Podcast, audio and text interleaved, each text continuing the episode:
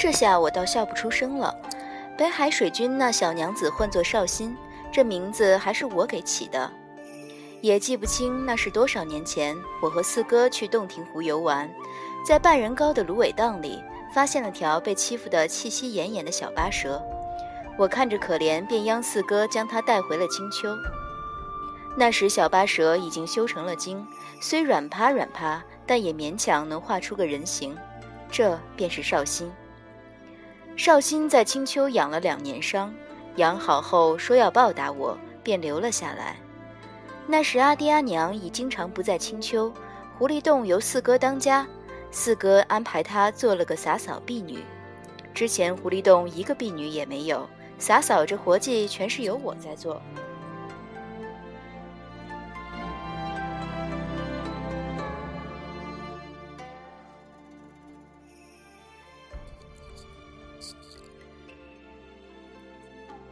我乐得清闲，便成天地的不着家，在大哥、二哥、三哥折缘处换着厮混，日子就这么安安生生的过了两百年。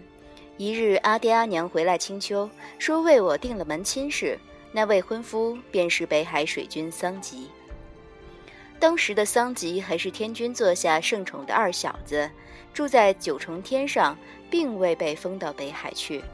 天君将桑吉和我定事定亲的事广布八荒四海，各路神仙无人不知，无人不晓。知了晓了，就要上门来闲客闲客，顺便道句恭贺。四哥与我不胜其烦，于是干脆收拾了包袱，双双躲去了折颜的桃花林。这一躲，就躲出了问题。等吃饱了桃子，再回到青丘，绍兴不见了。灰不溜秋的狐狸洞里只压了封桑吉的退婚书，说是他对绍兴日久生情，此生非绍兴不娶，对不起我云云。我自以为这算不上什么大事，一来桑吉我从没见过，谈不上什么有感情；二来绍兴和我相处的时日不长，即便有感情，也难说多么深厚。三来，连林子里的牲畜都有资格选择模样好的配偶，众生平等，没道理桑吉就该被剥夺这个权权利。然而这事终于还是闹到了天君跟前，倒不是我去闹的。据说，是桑吉亲自挽着绍兴的手，跪到了天君的朝堂上，说要给绍兴一个名分。这事不到半天，便传遍了海内八荒，人人都道说。青丘白家的妖女真可怜，以前还倒是桩好姻缘，定亲不过三年就被夫家抛弃，以后还怎么嫁人？也有碎嘴的绝舌根，这也不知道那条八蛇长得是怎样的倾国倾城，竟然比得过九尾白狐。至此，阿爹阿娘一二三哥并折颜一行才知道我被退了婚。折颜当即就拽了阿爹阿娘，直奔九重天找天君讨说法。具体过程我不太清楚，只知道之后桑吉便失了宠，天君匆匆封了他个北海水君的职，相当于是将他流放北海了。至于他和绍兴的婚事，却始终都未承认。阿爹对这事发表的唯一感想是：死小子，便宜他了。折颜倒还厚道。半是看热闹，半是惋惜地叹了句：“为了个女人毁了自己一生前程，何苦来世？”那时我年少不懂事，总觉得主角既是桑吉和绍兴两个，便与我没多大干系，我不吃亏的。后来天君亲自在朝堂上颁了旨，这天旨的大致意思就是说，虽然太子未定，但青丘白家的妖女白浅已经被天族定下了。是天族的儿媳妇儿，未来的天后娘娘。换言就是说，自己的儿子们谁想做继任天君，就非得娶青丘白家的白浅不可。明着看是隆恩，不过这隆恩确实是太隆了。天君座下的其他几个儿子，为了避争宠的嫌隙，基本上不来搭理我。当然，我也未曾有幸去搭理过他们。而别的神仙们又安于天天族颜面，基本上不敢冒着和天族翻脸的危险来找阿爹下聘。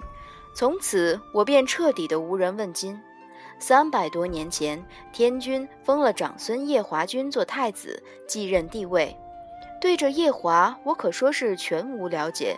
只听说桑吉被流放之后，因座下的其他几个儿子均资质平平，天君一度很是抑郁。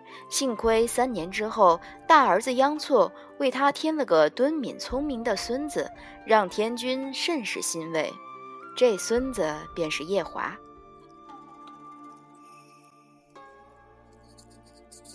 依照天君当年颁下圣旨，我必得同这夜华君成亲。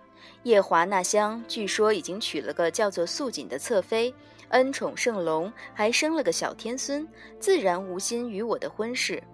我这厢虽不像他那般已有了心尖尖上的人，可一想到他晚生我近十万年，论辈分当叫我一声姑姑。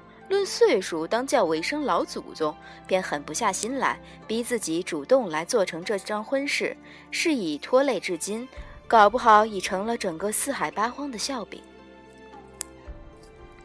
北海水军引出的这桩事里，我岂是不亏？简直是亏大发了，自然是对始作俑者讳莫如深。我琢磨着直言此番特特提起北海水军，绝不是与我添堵。而是抛砖引玉，为了引出下文，于是赶紧做出兴趣盎然的样子来，洗耳恭听。他嘴角的笑纹裂得一发深。那小娘子害喜可害得厉害，不过几万年时间，已经为北海水军添了三胎。